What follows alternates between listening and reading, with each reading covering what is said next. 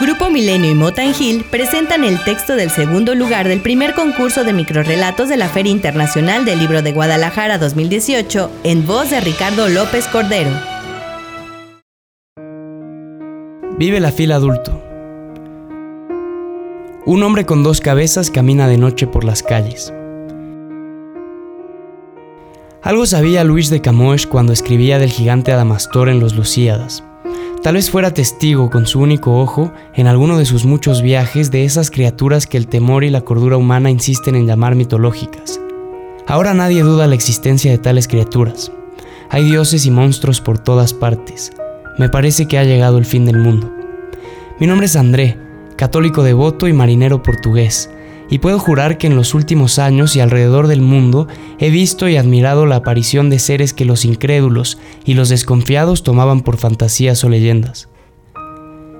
En las costas de las Islas Británicas fui testigo de cómo un grupo de pescadores y aldeanos aterrados destrozaban con palos y machetes un pez larguísimo y deforme con rostro y torso humano. En el remoto Japón, sobre el infame y triste mar de árboles, vi levantarse formado por los huesos de los suicidas al Gashadokuro, el gigantesco esqueleto hambriento. Otros marineros aseguran que en Grecia y en los países de la península balcánica se han visto nacimientos aberrantes y extraños, niños con piernas de cabra o cabeza de toro.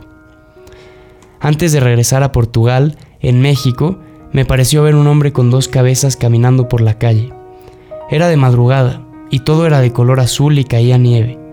El hombre con dos cabezas era enorme y cargaba en su mano izquierda una antorcha.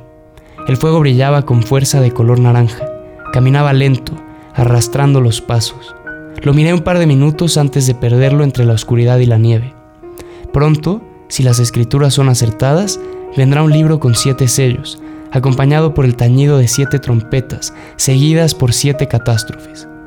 O veremos la batalla de un lobo y una serpiente, o tumbas, revueltas y vacías. Las posibilidades son casi infinitas y tal vez todas ellas sean verdaderas. Mañana lo sabremos.